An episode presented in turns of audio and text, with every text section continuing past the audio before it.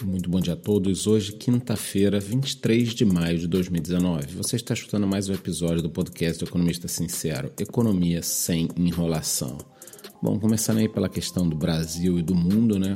Eu tenho visto alguns críticos culpando apenas Trump pelos alertas e sanções que estão sendo feitas à chinesa Huawei mas outros países também estão preocupados com a empresa, tá? Uma questão muito mais abrangente.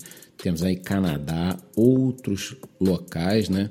E até onde se sabe, foram os australianos que começaram alertando o mundo sobre os perigos da rede 5G da Huawei. Então estamos de olho nessa questão, mas vamos parar de achar que tudo é questão do Trump. Foi na Austrália que começaram os primeiros estudos, né, e alertas sobre o que essa empresa estaria fazendo aí em cima da rede 5G.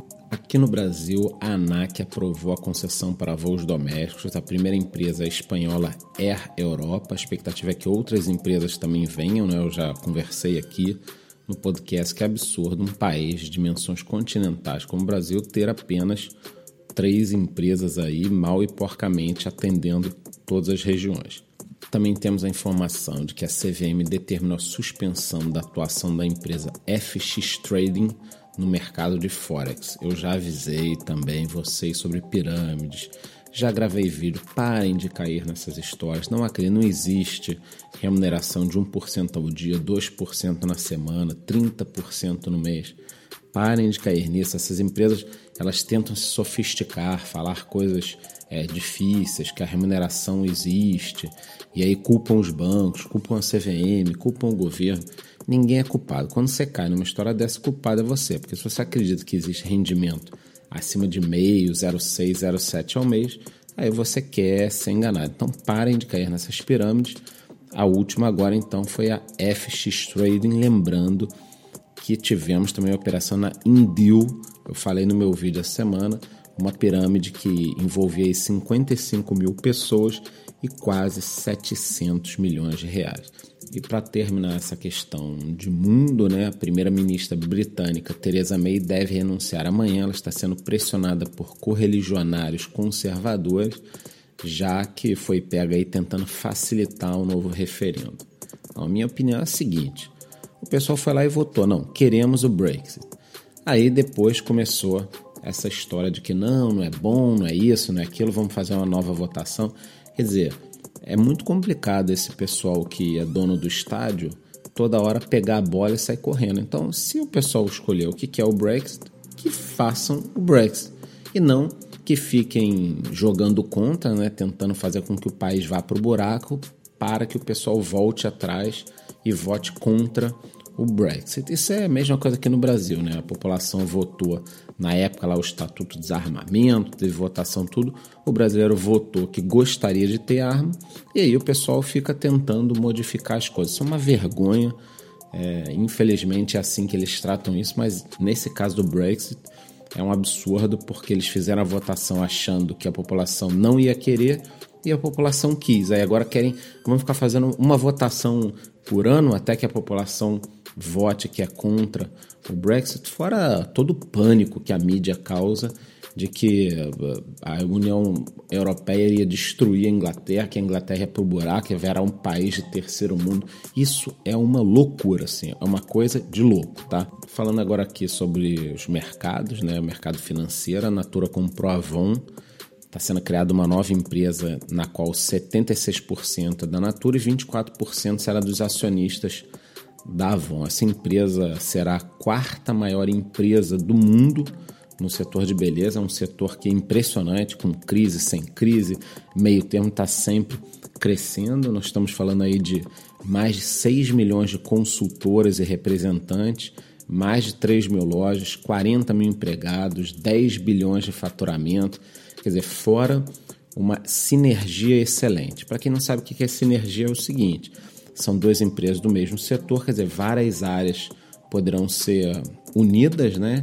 Logística, comercial, e aí você acaba tendo uma economia muito grande, né? Quando você junta essas áreas e tal. É mais ou menos o que a Ambev vinha fazendo nos últimos anos. Ela vai adquirindo outras companhias e consegue depois aumentar muito a rentabilidade utilizando essa sinergia, tá?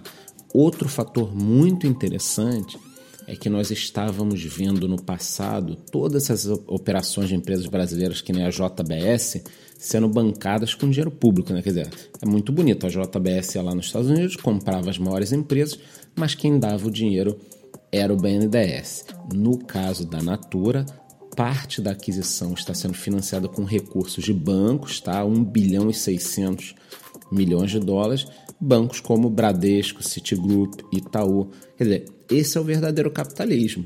Quando os banqueiros chegam lá e põem a pele deles em risco. Quer dizer, não, eu quero participar com você aqui desse negócio, eu vou botar dinheiro. Não o BNDES, que nem fez com Ike Batista, JBS. Quer dizer, é, eu não escolhi participo daquele risco ali, pelo amor de Deus, né?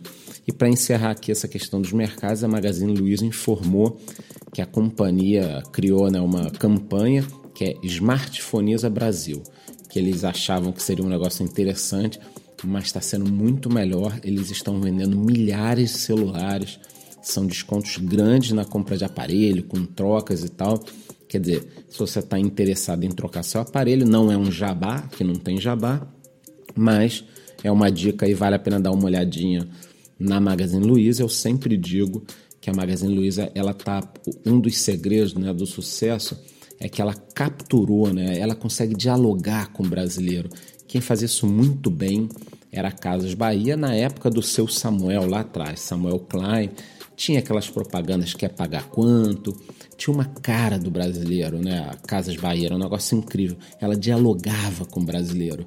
E hoje quem faz isso muito bem é a Magazine Luiza. Parabéns, eles estão arrebentando nessa área. Poucas pessoas conseguiram até hoje falar tão bem com o brasileiro quanto Casas Bahia, Magazine Luiza. Outro cara que faz isso de forma incrível é o Silvio Santos. Agora, para finalizar na questão das criptomoedas, o Bitcoin deu uma quedinha, ele está rondando a faixa dos 7.600 dólares e as outras moedas que nós chamamos de altcoins, essas estão caindo um pouquinho mais, tá? Então é isso, espero que você saia de casa bem informado. Foram as principais informações do dia. Amanhã eu estarei aqui no mesmo horário. E se você quiser conversar comigo, pode entrar no Telegram, Instagram, Facebook, Twitter, LinkedIn, Orkut, ICQ. Estou aí em todas as redes sociais, o link está na descrição desse podcast. Muito bom dia.